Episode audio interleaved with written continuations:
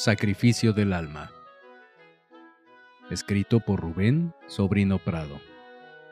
Capítulo 1. Las ruinas romanas y la cena.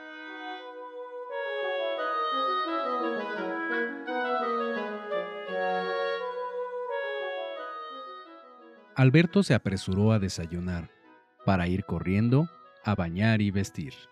En cuanto estuvo listo, un empleado del rancho llevó a Cintia, Nidia y Alberto al centro de León, en el pequeño auto de la canastilla para encontrarse con dos jóvenes, Ernest G. Monroe y Michelle Michaud, quienes le mostrarían el lugar. Ernest Monroe era el hijo del dueño de la universidad donde estudiaban Nidia y Cintia, y Michelle, su amigo, quien insistía en llamarlo por el apellido materno. Después de presentarse los cinco muchachos y hablar de sus lugares de origen, comenzaron su recorrido en Lyon. Los dos muchachos centraron su atención en Cintia, colmándola de atenciones. Monroe, impecable en su forma de vestir, con finos modales, presumía de sus conocimientos. Como saben ustedes, estamos en el Fio Lyon, que es la parte medieval y renacista, donde encontraremos en excelente estado las construcciones de esa época. Por este lado tenemos el río Ródano y por aquel el Saona, que se unen más abajo creando una península. Por el lado norte podemos ver la Croix Rousseau, la colina que trabaja, centro manufacturero de telas y confecciones de seda. Y por este lado, la colina Fauvieux, la colina que reza, coronada por la Basílica de Notre-Dame de Fauvieux. En esta misma colina encontraremos el Teatro Romano. No quiero aturdirlos con mis explicaciones que tal vez ustedes ya saben. Lo que quiero es que me digan qué saben de la historia de León. Nidia encontró la oportunidad de callar a la enciclopedia ambulante y se soltó diciendo,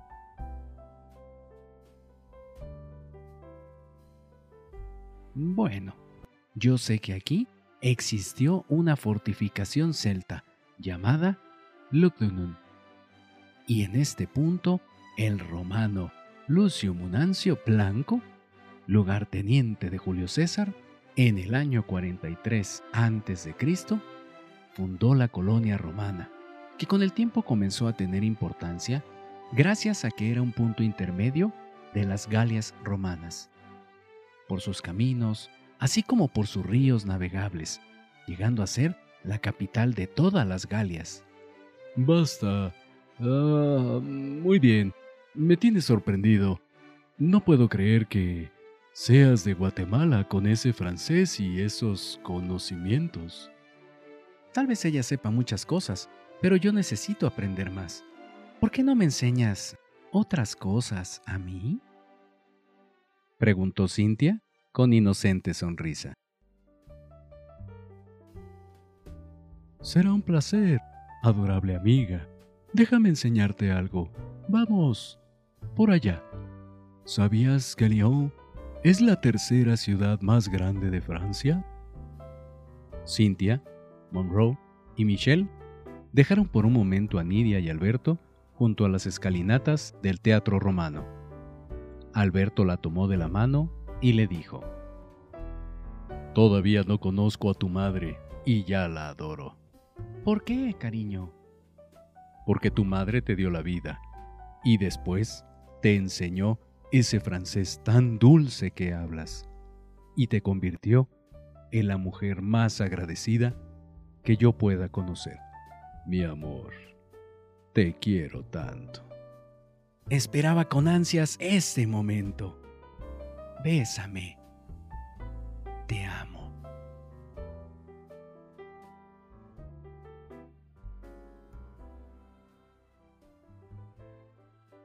Hay momentos imborrables en la vida, y este era uno de ellos.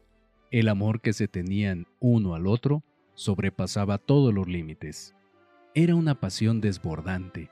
Se besaban como si ya no existiera otra cosa en el mundo, como si flotaran por el universo extasiados de felicidad.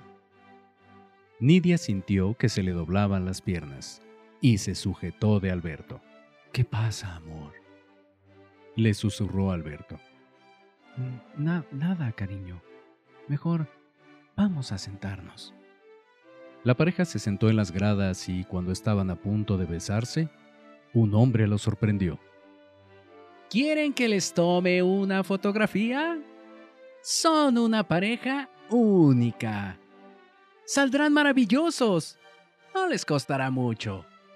Los dos enamorados se voltearon a ver a los ojos y sonrieron. Era como si el fotógrafo les hubiera caído del cielo. Después de arreglar el precio, el fotógrafo corrió por su aparato y los acomodó en un buen sitio, tomando la imagen. Pero ellos querían otra y pidieron al fotógrafo que les tomara otra de cerca. Los dos mirándose a los ojos con gesto alegre.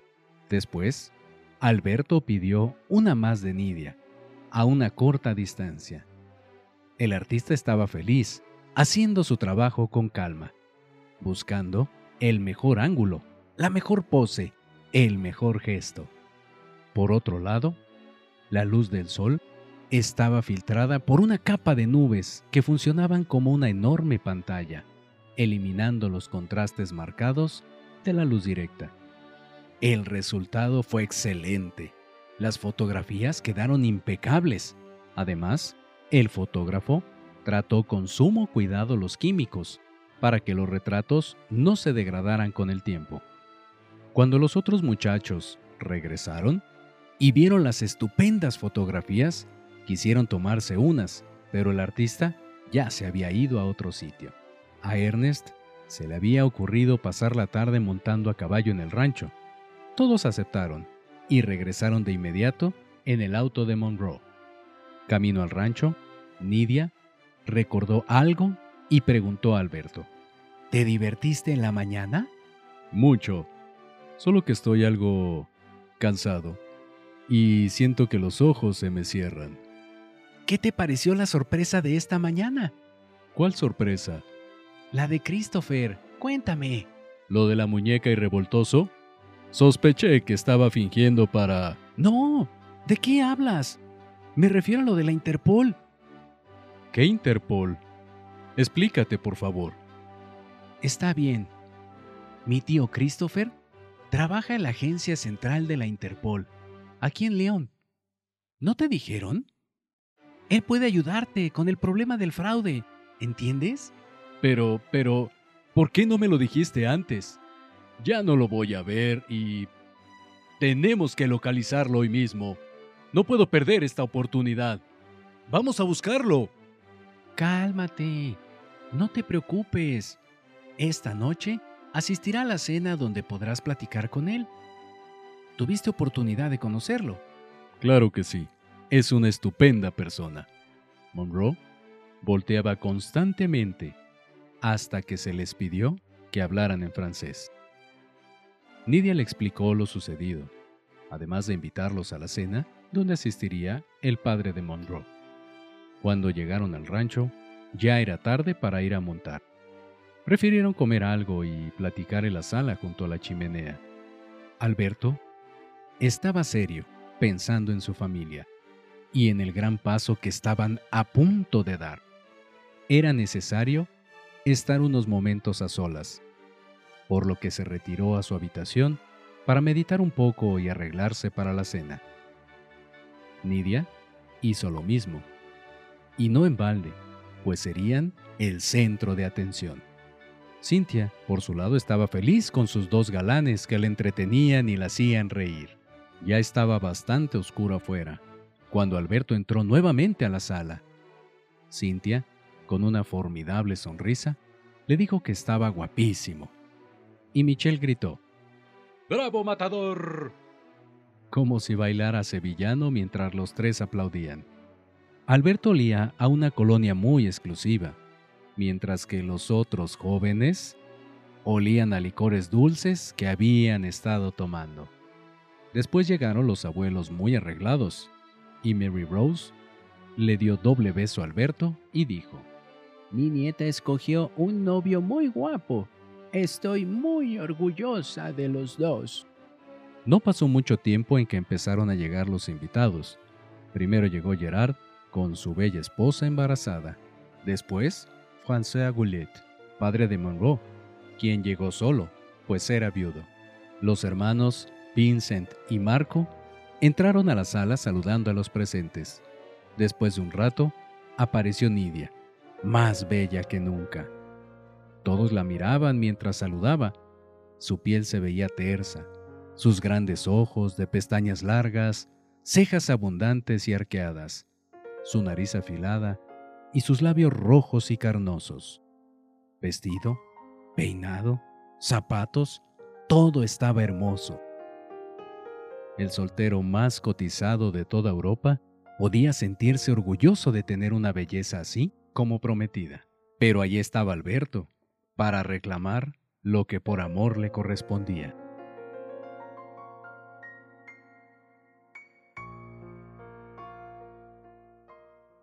André revisaba el reloj impaciente y veía a todos conversar, pero se mostraba incómodo hasta que se paró enfrente de todos diciéndoles, Ya solo falta mi hijo Christopher, y lo siento por él.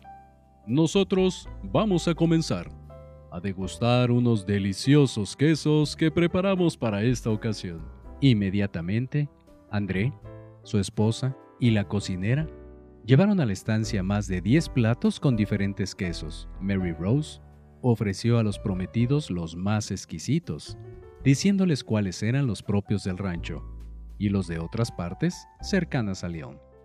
André destapó cuatro botellas diferentes de vino y sirvió varias copas para que degustaran el tipo de queso con el vino adecuado, lo que agradó a Monroe y a Michelle más que los quesos. Todos los quesos estaban deliciosos. Alberto y Nidia, a su llegada a Francia, no soportaban los sabores fuertes de algunos, pero poco a poco les fueron tomando el gusto a todos. ¿Estás segura que vendrá tu tío Christopher? preguntó Alberto a Nidia. Segurísima. Chris no faltaría por nada a esta cena. ¿Qué les parecieron los quesos? ¿Cuál les pareció mejor? preguntó André. A mí me gustó el de la casa y el Gruyère, contestó Nidia. A mí también me gustó el de vetas azules, pero hay uno muy exquisito que nunca había probado. Tiene un sabor um, muy especial, algo dulce, con un toque de alcohol. Casi me lo acabo. Es aquel que está ahí. ¿Cómo se llama? preguntó Alberto. Ese es. La pequeña luna. Lo hacemos aquí y siempre en muy pequeñas ruedas, solo para nuestro consumo. El Gruyère también es de nuestro rancho y este es de una región cercana a los Alpes. Vincent y Marco se decían algo que Alberto no comprendía y después se reían con sendas carcajadas. André movía la cabeza negativamente y cerraba los ojos. Alberto preguntó a Nidia casi al oído. No entiendo lo que dicen tus tíos, mm, ni por qué se ríen. ¿Podrías explicarme? Ellos hablan con palabras locales, algo de lo que fue su lengua hace cientos de años. Además, son muy cómicos y comediantes. Imitan a cualquier persona que tengan a su alrededor. Son muy chistosos, siempre se están riendo. Vincent estudió gastronomía y a Marco le falta poco para recibirse como veterinario. No son unos ignorantes, campesinos, como a veces parecen. Alberto veía cómo Marco hacía bromas pesadas a Monroe y le recordaba bromas que le habían hecho en el pasado. Monroe, con cara enojada, se puso en guardia para pelear y Marco hizo lo mismo. Después, ambos soltaron carcajadas y se manoteaban. Alberto pensaba que no era muy diferente a cómo se trataba con sus amigos en Argentina. No quiero abrir más botellas de vino porque cuando llegue Chris, vamos a estar bien borrachos y llenos de queso como ratones de posada. Pero no se preocupen, que ya Ya oí a alguien que va llegando, anunció André. Al abrir la puerta, Mary Rose, en vez de ver a su hijo, apareció un hombre tocando un acordeón, seguido de su nuera, tapándose la cara, apenada, y de su hijo, que cantaba todo pulmón. Solo esto faltaba para darle ambiente a la reunión y pasarla agradablemente. Después de un rato de oír al músico, le pidieron a Alberto que cantara un tango, negándose amablemente y explicando. Discúlpenme, pero no sé cantar y no me identifico con esa música. Esas canciones hablan de malos amoríos, frustraciones y tristezas. Yo vivo en plena felicidad, con una prometida que es una maravilla. No encuadro con esa música. Prefiero estas melodías francesas que estamos oyendo o algunas muy románticas de Carlos Gardel, como El día que me quieras. Sin embargo, mi vida ha sido un tango pasional de felicidad y sufrimiento. Y les cantaré uno más tarde si ustedes me dejan. Agregó el dueño de dos universidades, François. Alberto no encontraba la oportunidad para hablar con Christopher. El tiempo pasaba y fueron invitados a pasar a la mesa. ¡Caramba! Esta mesa está más suntuosa que la que tuvimos en Año Nuevo, señaló Vincent. Antes de empezar la cena, tocó el turno a Alberto de tomar la palabra. Los nervios querían imponerse, pero el vino ya los había derrotado. Antes que nada, quiero agradecer a ustedes. Mirando y refiriéndose a André y a Mary Rose. La bienvenida y el buen trato que han tenido conmigo al igual que todos los miembros de esta hermosa familia. Como ustedes saben, he venido a pedir la mano de su nieta, para que me conozcan y vean que soy una persona honesta. Quiero que sepan que daré todo por la mujer que amo con toda mi alma, que procuraré que nada le falte y siempre estaré a su lado para protegerla. Alberto continuó su discurso haciendo gala de su magnífico timbre de voz que lo hacía poner como un declamador profesional que conmovió a todos. Los abuelos respondieron tierna y afectivamente a su petición, colmándolos de bendiciones. Muy emocionados, hicieron un brindis con champán por los novios y procedieron a cenar. Alguien, no menos emocionado, era el primo lejano, rico e intelectual, François, quien quería mucho a la familia y pasaba días y semanas en el rancho cada vez que podía.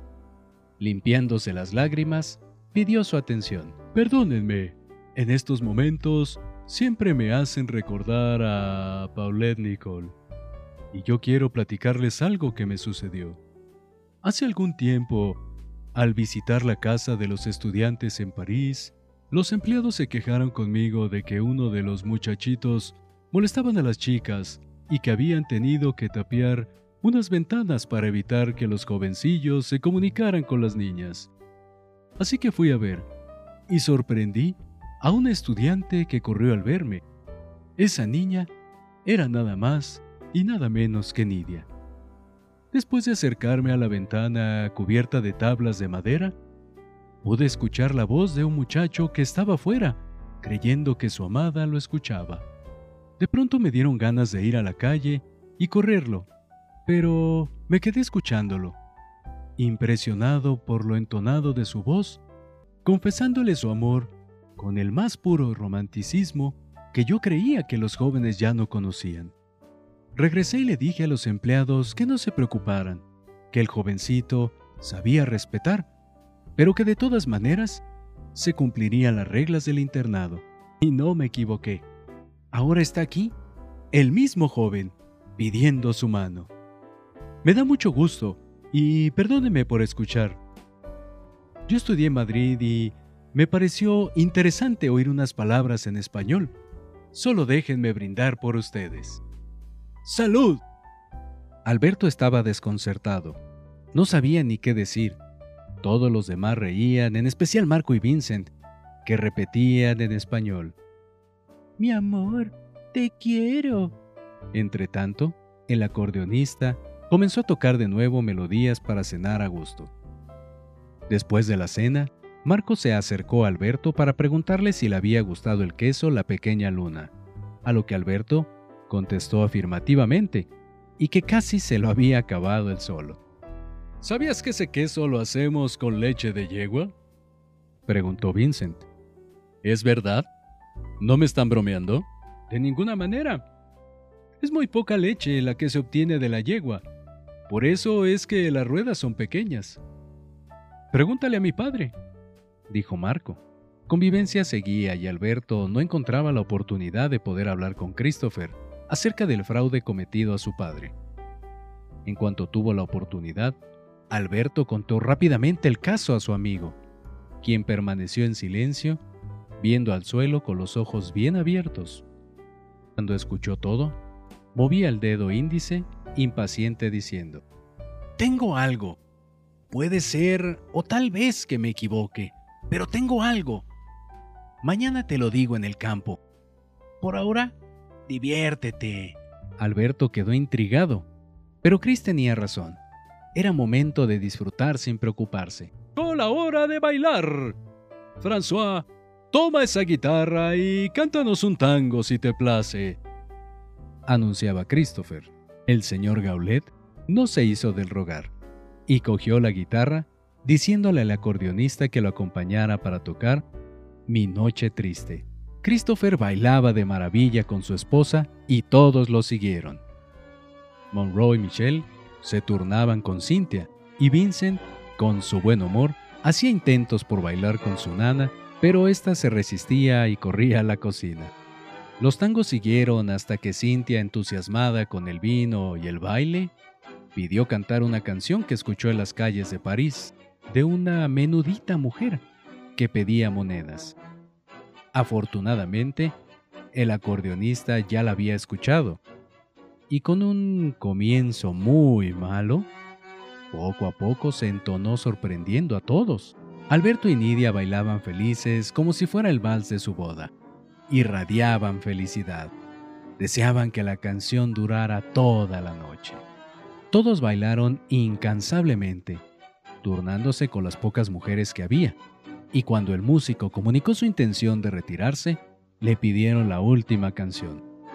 Todos rogaron a Alberto que cantara El día que me quieras, pero este siguió negándose, y Nidia se ofreció a cantarla.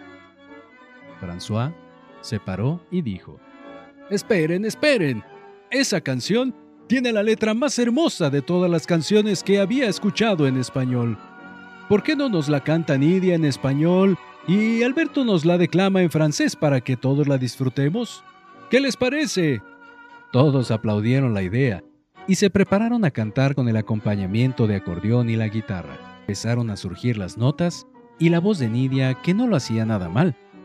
Alberto, en un tono muy natural, declamaba en francés lo que cantaba su hermosa prometida. Oía estupendo. Los aficionados estaban interpretando una hermosa canción que hubiera envidiado cualquier cantante profesional y solo lo estaban disfrutando unos cuantos en medio de la noche en un rincón de Francia.